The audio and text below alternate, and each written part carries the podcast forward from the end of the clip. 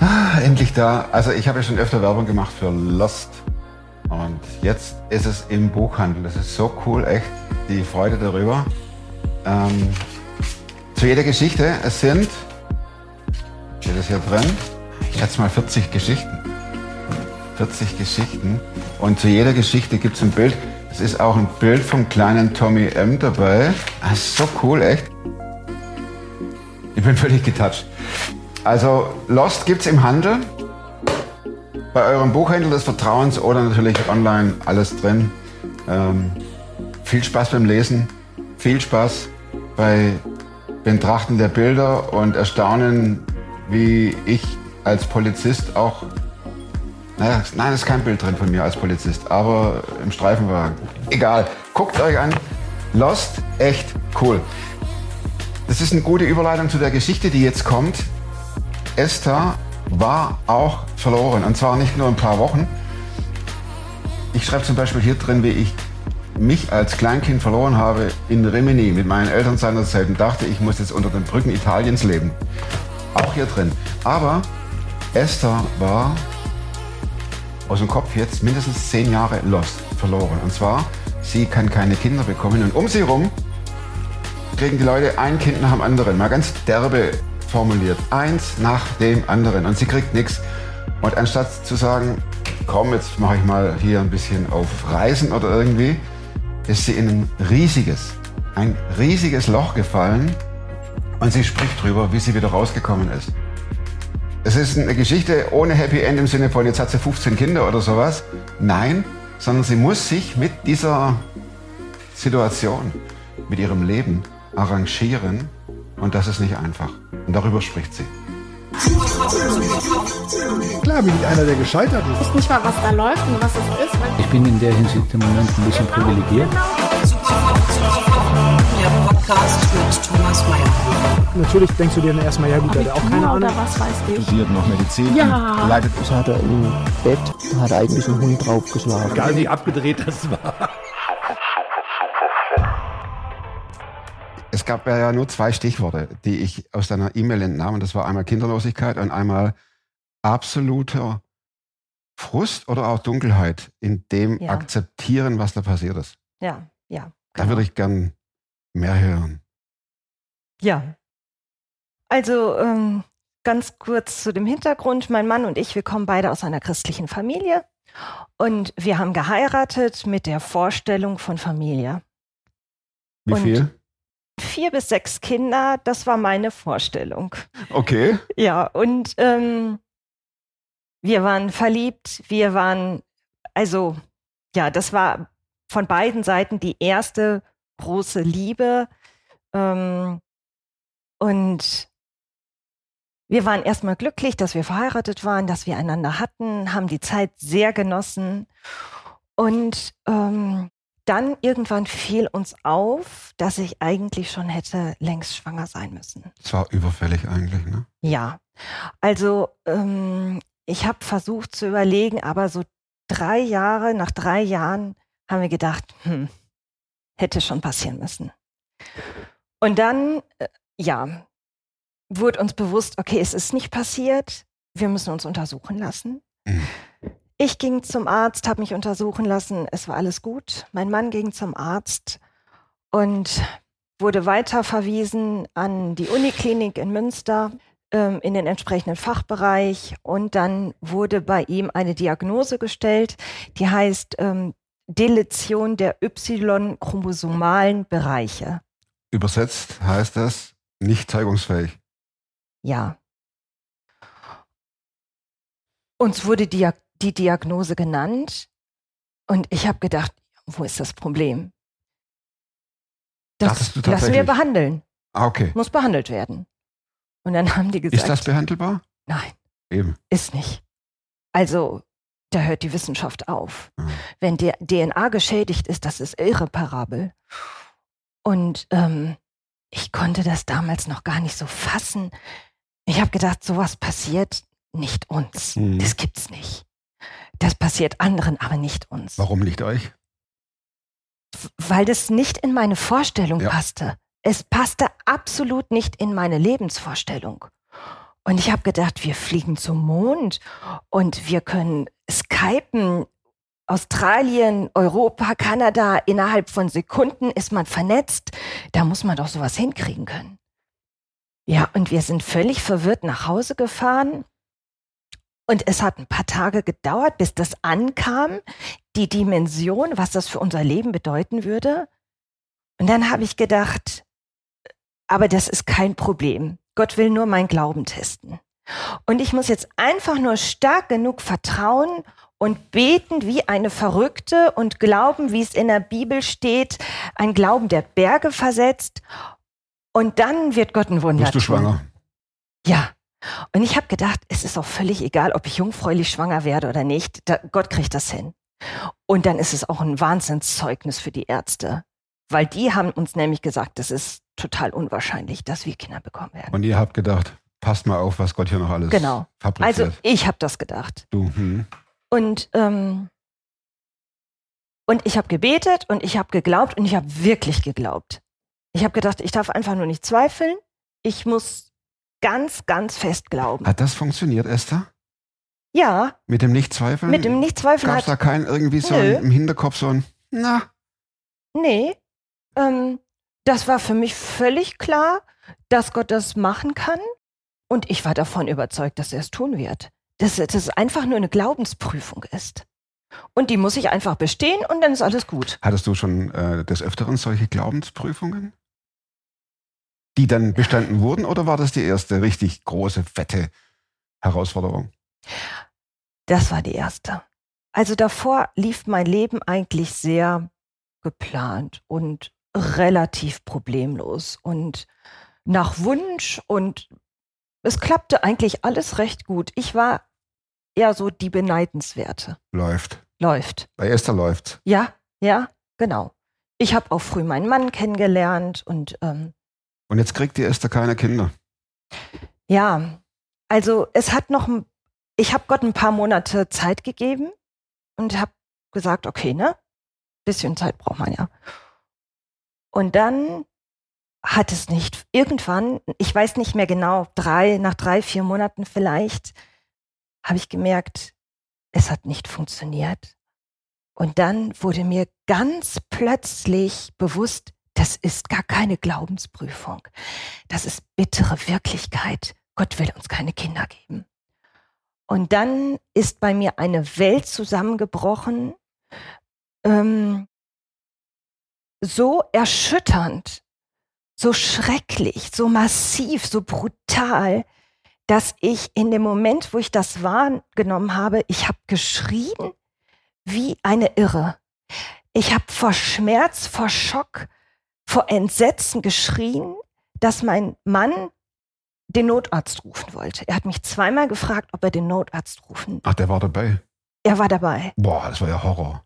Und ich habe, also wie eine Irre habe ich geschrien. Und ich habe gesagt, nein, nein, ich, ich will keinen Notarzt. Ich habe viel äh, später erst verstanden, dass die mich dann wahrscheinlich mit Medikamenten still ähm, Abgeschossen hätten. abgeschossen hätten, genau. Mhm. Und wer weiß, was dann daraus sich entwickelt hätte. Erstmal runterkommen. Ja, ähm, aber vielleicht auch, dass ich dann in eine Medikamentenabhängigkeit geraten wäre, weil danach bin ich total abgestürzt. Ich, ähm, ich möchte hier gerne ein Zitat einfügen aus dem, was gleich noch kommt. Aus einer fröhlichen, lebenslustigen und lebensbejahenden Frau wurde fast schlagartig eine Frau der Tränen Hast Des Herzeleids Ja, mhm, und des Tränen. Seelenschmerzes, des Elends und Kummers. Ich verlor meinen Lebensinhalt, meinen Lebenssinn, meine Freude, meine Pläne, meine Zukunft, mein Glück. Alles war zerschlagen worden.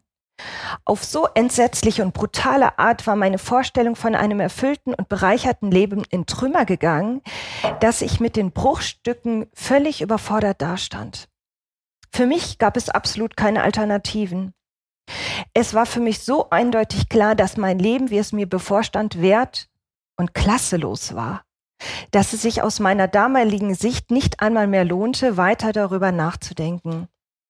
Meine Vorstellung von einem sinnvollen Leben war gleichzusetzen mit dem Begriff, Begriff Familie und komplett alternativlos. Meine persönlich empfundene Wertlosigkeit für die Menschheit schien daher in meinen Augen wie in Stein gemeißelt. Alles andere hätte mein Denk- und Vorstellungsvermögen gesprengt. Hast du Tagebuch geschrieben? Nein. Ich habe nie etwas aufgeschrieben.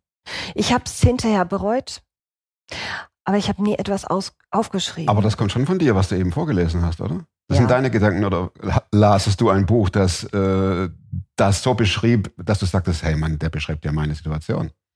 das habe ich vielleicht nach 14, 15 Jahren geschrieben. Und ähm, dann versank ich in einer Tiefe, in einem Loch und fing an, mit, äh, mich mit Selbstmordgedanken ähm, zu beschäftigen. Weil sich so ein Schmerz auf meine Seele gelegt hat, die, die, dieser Schmerz hat mich völlig überfordert, völlig. Kannst du da ein bisschen uns reingucken lassen? Du warst dann zu Hause und äh, hattest den Dauerschmerz? Ja, ähm, also ich versank richtig in einer, in einer Leere, in einem Loch. Und äh, für mich bedeutete die Diagnose, dass mein Leben wertlos ist. Ich bin erzogen worden mit der Prämisse, Mutter zu werden. Wir sind nicht erzogen worden mit dem Fokus auf Karriere oder irgendwas anderes Großartiges, sondern für meine Eltern war klar, dass ihre Mädchen Mütter werden. Und das war auch für mich klar. Du hast es ja ständig vor Augen gehabt. Genau, Und wahrscheinlich auch im Verwandtschaftskreis, die hatten ja auch alle genau, plus minus vier. ja. Und, ähm, und mein Leben war durch eine Diagnose für mich völlig wertlos geworden. Einfach wertlos. Ich konnte der Gesellschaft keinen Erdenbürger bieten, der Gemeinde kein potenzielles neues Gemeindemitglied. Das dachtest du? Ja, den Schwiegereltern ähm, kein Enkelkind. Wir sind beide die Ältesten aus der Familie jeweils. Und es fing schon an, die Jüngeren uns einzuholen. Also als Ah. das passierte, waren wir schon ungefähr fünf Jahre verheiratet. Dachtest Vier, du in diesem Moment, Ma- Kollege, das ist ja deine Schuld. Ich könnte. Ja, also irgendwann kamen auch diese Gedanken, ähm, dass wenn ich theoretisch mit einem anderen Mann verheiratet wäre, ich Kinder hätte Oh, und eine? Familie hätte. Mhm.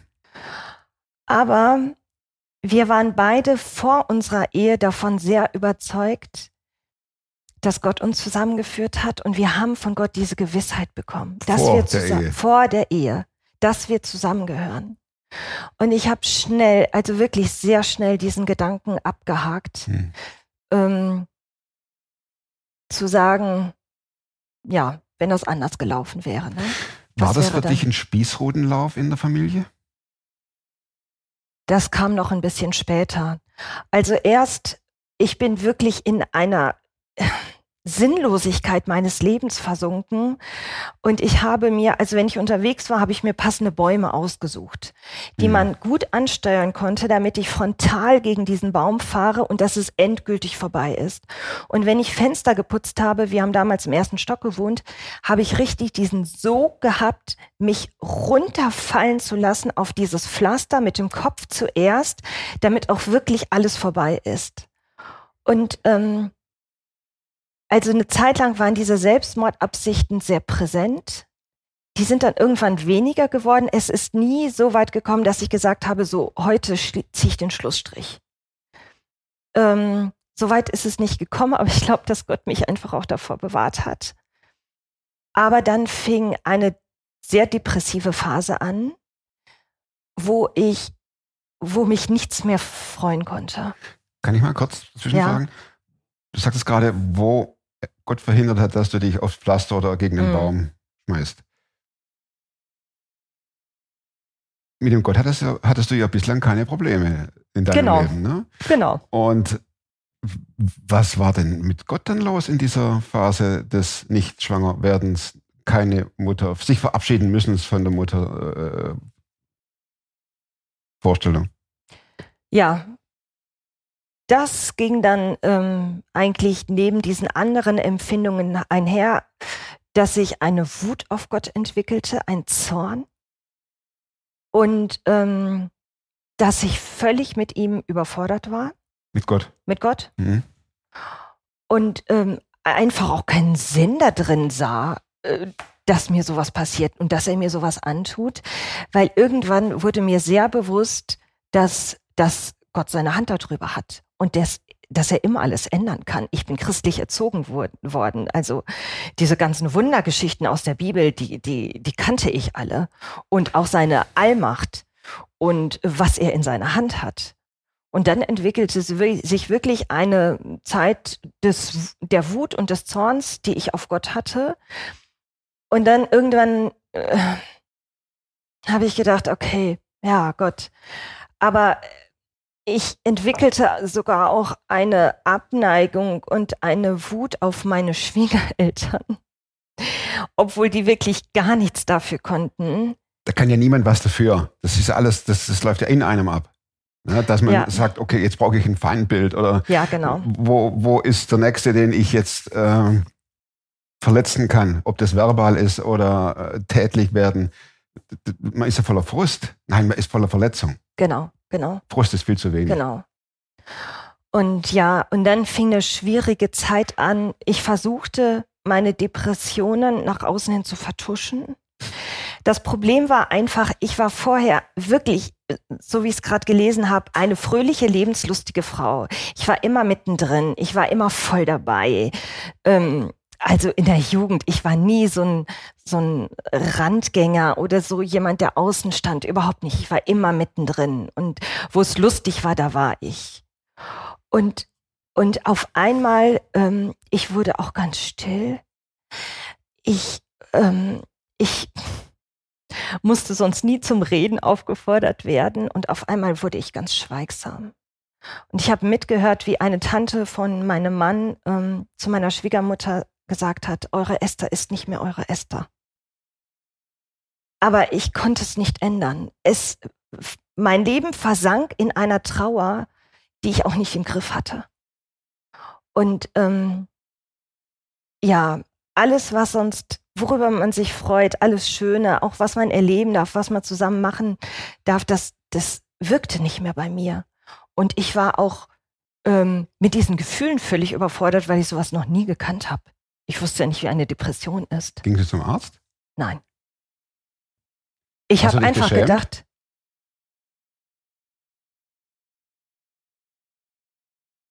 ich weiß nicht, zu welchem Zeitpunkt das kam. Ähm, Scham vielleicht nicht so sehr, aber Versagensgefühle, ähm, die kamen irgendwann sehr stark. Also nach dem Motto, bei allen anderen funktioniert das, bei uns nicht. Aber ich hatte trotzdem ähm, das Gefühl, ähm, dass wir als Paar versagen, weil, weil wir keine Kinder zeugen können, obwohl es einen Grund dafür gab, obwohl es eine Diagnose gab, obwohl das in Gottes Hand lag. Aber ich hatte das Gefühl des Versagens. Und ähm, dann auch damit natürlich verbunden das Gefühl der Wertlosigkeit. Aber unter ganz, ganz schweren Ringen und unter ganz schweren Kämpfen kam ich irgendwann zu der Überzeugung, dass Gott keine Fehler macht. Ich konnte nicht sagen, okay Gott, ähm, das soll mir zum Besten dienen. Davon war ich weit, meilenweit von entfernt. Aber erstmal ähm, mir einzugestehen, dass Gott nie einen Fehler macht. Und ich habe damals bin ich auf ein Gedicht gestoßen, das ein Soldat äh, während des Zweiten Weltkrieges in Stalingrad geschrieben hat. Er selbst ist gefallen, man hat ihm diese Verse aus der Tasche ähm, gezogen. Und ich habe diese Verse auswendig gelernt. Ich habe da drin Trost gefunden. Ähm, und äh, die, die heißen Erscheinen meines Gottes Wege, mir seltsam, rätselhaft und schwer. Und gehen die Wünsche, die ich hege, still unter in der Sorge Meer. Will trüb und schwer der Tag verrinnen, der mir nur Schmerz und Qual gebracht.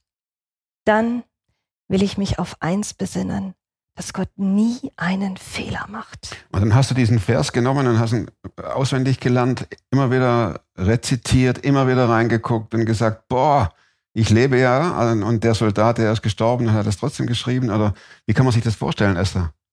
Nee, ähm, er- er hat, das sind vier Strophen insgesamt, er hat in diesen Versen seinen ganzen Schmerz verarbeitet. Und alle vier ähm, Strophen enden damit, dass Gott nie einen Fehler macht. Ähm, in einer Strophe heißt es, und müsstest du dein Liebstes missen. Und gingst durch dunkle, schwere Nacht. Und ähm, ich habe mich so mit seinen Empfindungen identifizieren können. Er hat was ganz anderes durchmachen müssen als ich. Das war überhaupt nicht zu vergleichen. Aber wir haben das Gleiche empfunden.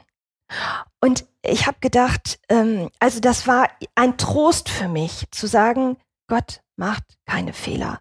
Auch wenn ich weit, weit, weit davon entfernt bin, dafür Danke sagen zu können.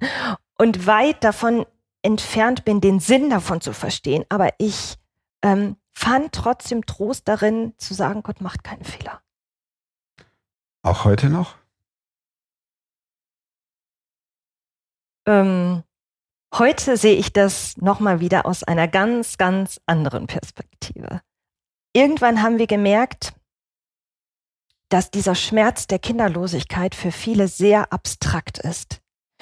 Wenn, wenn ein Sarg vor einer ähm, ähm, Menge von Menschen steht, die zu einer Beerdigung gekommen sind, dann ist das ein sehr offensichtliches Leid. Oder wenn jemand ähm, ein Bein verliert oder so. Das kann man gut nachvollziehen. Aber wenn, wenn jemand unter Kinderlosigkeit leidet, dann ist das abstrakt. Das können sich Menschen nicht vorstellen. Einfach dieses Entsetzen ähm, zwölfmal im Jahr, dass du wieder nur blutest. Es sind einfach nur Blut und Tränen, die da fließen. Ähm, alles war wieder umsonst, alles Hoffen, alles Beten, alles Glauben. Und ähm, du bist wieder ähm, enttäuscht worden, du bist ganz alleine und ähm, du zimmerst diesen imaginären Sarg alleine, wo du all dein Hoffen, all dein Wünschen und Träumen reinlegst, Jeden Monat? jeden Monat. Du trägst diesen Sarg allein zu Grabe. Ähm, du bist Totengräber, du bist Friedhofsgärtner, keiner ist bei der Trauerfeier dabei und auch dein Mann Und keiner nimmt dich kann in dir den nicht Arm? folgen. Keiner nimmt dich in den Arm, Keiner- tröstet dich. Tröste dich, genau. Und ähm, du fragst dich, wie viel Schmerz ein Mensch ertragen kann, ob man irgendwann, irgendwann wahnsinnig wird von diesem Schmerz, ob du das noch aushalten kannst, ob es ähm, dich vorzeitig entstellt, altern lässt, dein Körper zerstört. Und ähm, dir ist so nach Trauern zumute. Ich habe manchmal den Wunsch gehabt, mich komplett schwarz anzukleiden. Aber dann würden Menschen kommen und fragen, was ist passiert. Dann müsstest du sagen, nein, mach dir keine Sorgen, es ist kein Freund oder Verwandter gestorben. Es ist nur, und das würdest du denken, ein Teil von mir selbst gestorben. Etwas, was ein Mensch hätte werden können. Ein Hoffen und Wünschen auf etwas, das das leben würde. Und wie kam es zur Veränderung, Esther? Ähm, lange nicht. Ganz lange In nicht. welchem Zeitraum sind wir hier unterwegs? Nicht nur Monate, Zehn, zehn Jahre. zehn Jahre. Ungefähr zehn Jahre. Das sind 120 Monate. Ja, Das sind 120 Beerdigungen. ja, ja. Das sind ja. 120 Mal schwarz anziehen. Ja. Wie kam das zur Veränderung? Man könnte ja theoretisch sagen, okay, ich, ich fabuliere. Oder? Ich bin reiner Theoretiker. Ich kriege keine Kinder. Es gibt ja sicher noch die Möglichkeit, als Bereitschaftseltern irgendwie zu sein. Oder ich sag's mal, wir gehen ins Ausland. Äh, komm, lass uns eine Weltreise machen. Das ist völliger Quatsch, ist mir schon Mhm, bewusst. Ne? mhm. Äh, ich schieße hier, ich lasse hier einen Ballon nach dem anderen steigen. Kamen die Gedanken auch? Natürlich. Ich habe irgendwann nach ganz, ganz vielen Kämpfen und Ringen gesagt, okay Gott, du machst keine Fehler und ich möchte lernen, damit einverstanden zu sein, wie du mich führst. Hm. Ich möchte ein Ja dazu finden. Ich möchte auch leben wieder können. Also ähm, wir hatten auch in diesen Jahren zwischendurch schöne Momente. Aber es war immer überschattet, immer wieder neu. Monatlich wurde das ja alles wieder überschattet. Und ich möchte, ich möchte frei sein von diesem Schmerz. Ich möchte normal leben können. Ähm, und ich möchte dazu ein Ja finden. Das ist okay. Aber wenn du uns keine Kinder gibst, dann musst du doch irgendetwas anderes für uns haben. Das heißt, du gingst in eine Passivität und hast gesagt, zeig mir was, was zu tun ist. Ja, also nicht Passivität, schon aktiv dafür gebetet. Also Ja, wir ja, haben Entschuldigung, aber das könnte man, das ist okay. Aktiv dafür beten ist das eine. ja, Aber zu sagen, Moment, so. Ich, ich lasse die Ballons wieder steigen jetzt. Ja. Ne? Mir reicht's jetzt. ja, Jetzt unternehme ich was und ich mache mir einen Plan.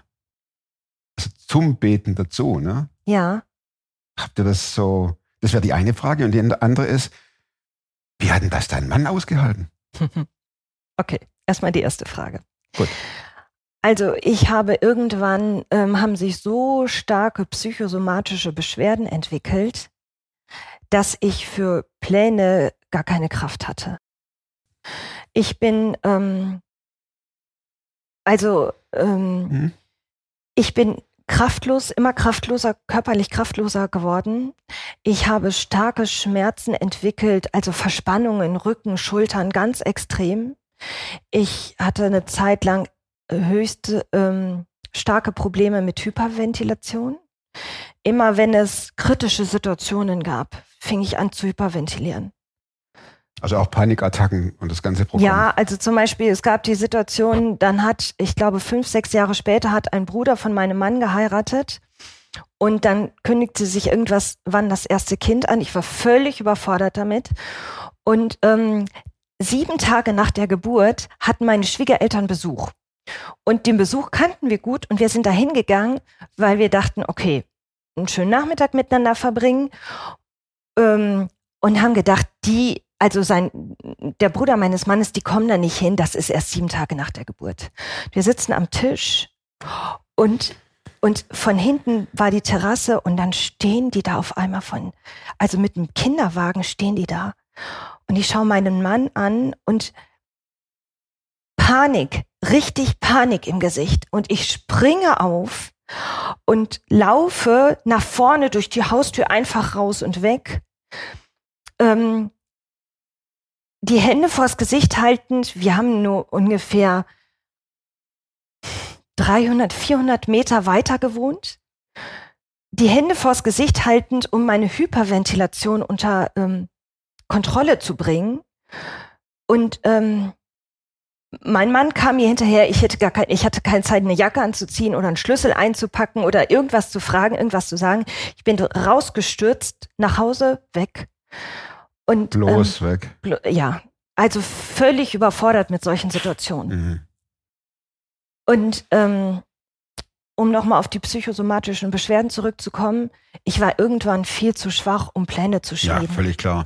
Ich habe Gott zwar darum gebeten, dass er uns vielleicht in Mission führt oder ähm, dass er uns Pflege oder Adoptivkinder gibt oder dass wir irgendwie in der Gemeinde uns richtig einbringen können und da voll durchstarten können. Und für alles hat Gott die Tür zugehalten und ähm, hat uns einfach kein grünes Licht dafür gegeben. Und ich konnte Gott einfach nicht verstehen, weil, weil es für mich keinen Sinn gemacht hat. Es hätte Sinn gemacht, wenn er sagt, okay, keine Kinder, ich gebe dir dafür die und die Aufgabe. Aber er hat nichts gemacht, jahrelang nicht. Und, ähm, und ich habe so gelitten und der Schmerz wurde nicht weniger. Und ich habe gedacht, ich zerbreche daran. Ich Mhm. zerbreche einfach daran. Ich, mein Körper wird ruiniert. Ähm, ich bin nicht mehr gesellschaftsfähig. Ja, Wir fingen an, also Hochzeiten und Geburtstagsfeiern, es war nur noch eine Qual. Und da komme ich jetzt zu deinem Mann. Wie, wie hat der das durchgehalten? Mein Mann hat relativ schnell gedacht, okay, Gott gibt uns keine Kinder, dann ähm, hat er was anderes mit uns Ich vor das mit Leben. dir geplant. durchgehalten. Er, er ist ein sehr liebevoller Mensch, ein sehr, sehr liebevoller Mensch. Und er hat gelitten, weil ich gelitten habe. Und es tat ihm einfach unglaublich weh, mein Leid zu sehen. wo er ja auch irgendwo menschlich gesehen Schuld war. schuld war. Mhm. Und er konnte es nicht ändern. Esther, wie wurde es besser? Wie kam die Veränderung? Also eigentlich gab es die Veränderung erst dadurch, wir sind damals aus einer sehr konservativen Gemeinde rausgegangen, wo uns auch zum Beispiel vorgeworfen wurde, dass wir Buße tun sollen, damit, Damit- Gott uns segnen kann. Segnen heißt Kinder. Segnen heißt Ja, Kinder. klar. Mhm. Und ähm, ja, wir, wir irgendwann, ähm, ja, wir haben uns geistlich entwickelt und das passte irgendwie nicht mehr zusammen. Und ähm, ja, dann sind wir in Gemeindegründung gegangen, Neugründung, und dann entstanden Kontakte ähm, mit Menschen, die wir vorher nicht kannten. Und eine Frau, die auch ähm, Frauenarbeit macht, die Bücher schreibt, kam auf mich zu und sagte, Esther, ich brauche jemanden, der ein Buch für kinderlose Frauen schreibt. Oh. Und also, wenn andere sagen, vor einem oder während eines Unfalls erleben sie oder sehen sie nochmal ihr ganzes Leben in Bruchteilen von Sekunden, dann war das bei mir in diesem Moment, wo mir gesagt wurde, ich brauche ein Buch. Ich, ähm, ich war richtig schockiert. Ich war entsetzt, schockiert. Aber diese, diese Anfrage hat für mich unwahrscheinlich viele Fragen auf einen Schlag beantwortet. Indem du dich wieder mit der Thematik beschäftigt hast und in dein Leben einstiegst, oder wie kann man das beschreiben? Nein, ich habe gesagt, gedacht, das ist der Sinn davon gewesen. All die Jahre, Okay. all die Tränen, all der Schmerz, das war alles Vorbereitung für diese Aufgabe, für dieses Buchprojekt. mhm. Und ich wäre selber niemals auf die Idee gekommen, ein Buch zu schreiben, weil Gott ja nicht alles gut gemacht hat. Ich habe gedacht, man kann ein Buch schreiben, wenn er dich einen ganz schweren Weg führt, aber dann gibt er dir nach vielen Jahren doch noch Kinder. Und es wird alles gut und dann kann man ein Buch darüber schreiben. Aber es war für mich völlig abstrakt und auch absurd, ein Buch zu schreiben, ohne dass Gott es gut in dem Sinne gemacht hat. Kein Happy End. Ja. Und ich habe, ich habe, also ich war so erschüttert. Wir sind von Berlin nach Hause gefa- gefahren. Ich habe drei, vier Stunden nur geweint im Auto. Ich konnte kein Wort sagen. Das Gespräch hat vielleicht fünf Minuten gedauert, ne? Und dann, ja, fuhren wir nach Hause. Und abends habe ich gesagt, Gott, das war jetzt ein Mensch, der mich darum gebeten hat. Aber was sagst du dazu? Und mir wurde auf einmal bewusst, was das für eine Herausforderung ist. Und auch eine Überforderung für mich, weil ich, ich hatte weder schriftstellerische Erfahrung, noch hatte ich theologische Erfahrungen, keine seelsorgerlichen Erfahrungen, nichts. Und ich habe mich eigentlich völlig deplatziert gefühlt mit dieser Aufgabe.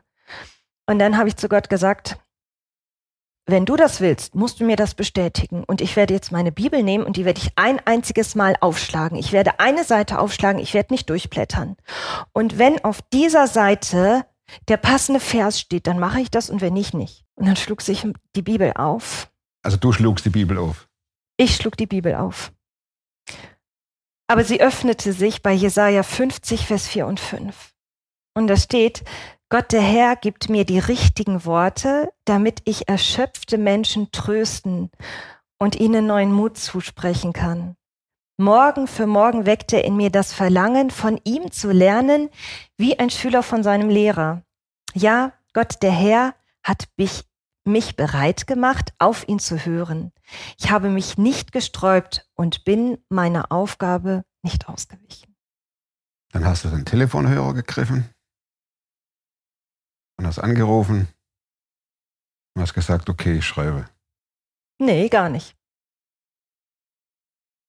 Ich habe gedacht, okay Gott, das war jetzt so eindeutig. Diese Antwort, eindeutiger geht's schon nicht mehr. Und dann habe ich gedacht, okay, dann schreibe ich ein Buch. Und dann habe ich gedacht, ja, wenn mir irgendwas einfällt, kann ich ja mal was aufschreiben. Und dann ist im Laufe des Schreibens ähm, dieses Projekt, diese Aufgabe immer wichtiger geworden und ähm, immer anspruchsvoller von meiner Seite aus. Irgendwann habe ich gedacht, okay, wenn ich einfach nur aufschreibe, was ich erlebt habe, das ist ja ein einziges Trauerspiel. Und dann habe ich gedacht, okay, mein Anspruch muss sich ändern. Wenn das Buch nicht einen guten, wertvollen, seelsorgerlichen Teil hat, dann kannst du es in die Tonne kloppen. Und dann, ja, und dann ähm, fing ich mich an, mit vielen Themen auseinandersetzen, zu setzen, sowas wie, wie gehe ich mit Bitterkeit um? Wie gehe ich mit Neid um? Wut und Zorn auf Gott. Wie verkrafte ich Verletzungen von Menschen? Also nicht nur durch Worte, sondern auch durch Handlungen. Wenn du irgendwo hinkommst und die, nur die Kinder sind im Mittelpunkt, es dreht sich nur um die Kinder und Gespräch unter Erwachsenen ist kaum möglich. Oder Weihnachtsfeiern, wo, wo bei meinen Schwiegereltern, wo die Enkel Geschenke bekommen.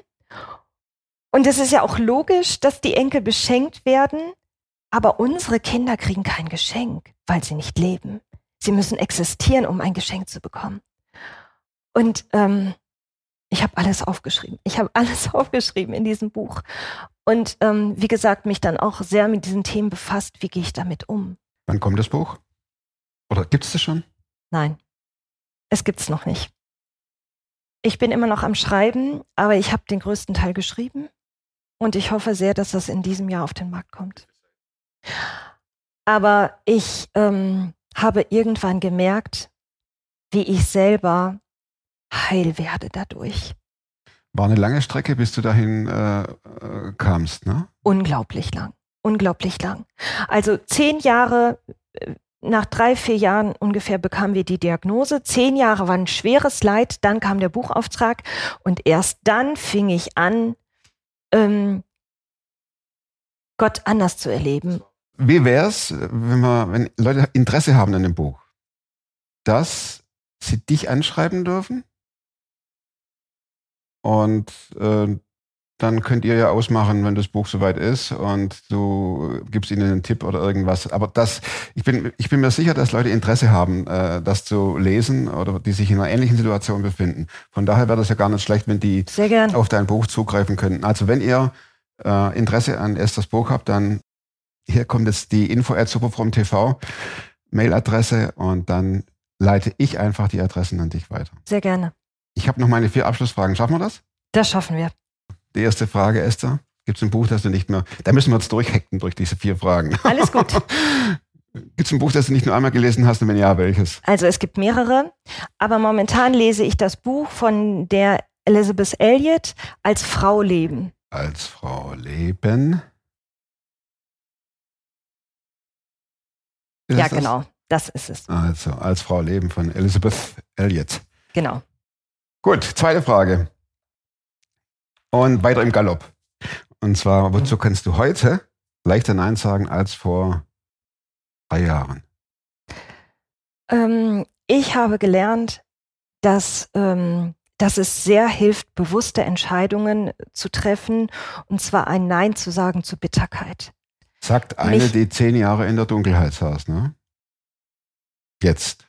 Ja, jetzt. Welche Überzeugungen, Verhaltensweisen und oder Gewohnheiten, die du dir angeeignet hast, man hast fast schon beantwortet, ne, haben dein Leben definitiv verbessert.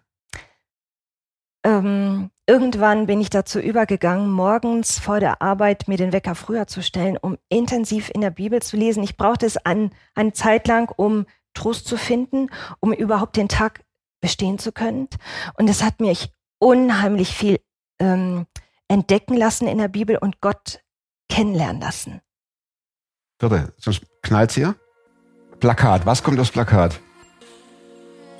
Ich habe eine Zeit lang darunter gelitten, weil ich dachte, Gott hat mich vergessen. Und ich habe lernen dürfen, Gott hat dich nicht vergessen und er hat einen Plan mit dir. Und das soll aufs Plakat. Vielen Dank, Esther. Herzlichen Dank fürs Zuschauen. Nochmal die Erinnerung hier. Lost. Da können wir jetzt einen QR-Code zu Amazon machen. Ist das Werbung? Keine Ahnung. Dann machen wir halt hier Werbung dran. Ist ein bisschen schwierig im Web, oder? Also, QR-Code, Werbung. Machen wir halt Werbung. Wir machen ja auch Werbung fürs Leben. Nächste Woche gibt es wieder Werbung fürs Leben. Nicht lost, vielleicht. Aber es kommt eine neue Folge. Und bis dahin, bleibt oder werdet super fromm. Macht's gut. Tschüss.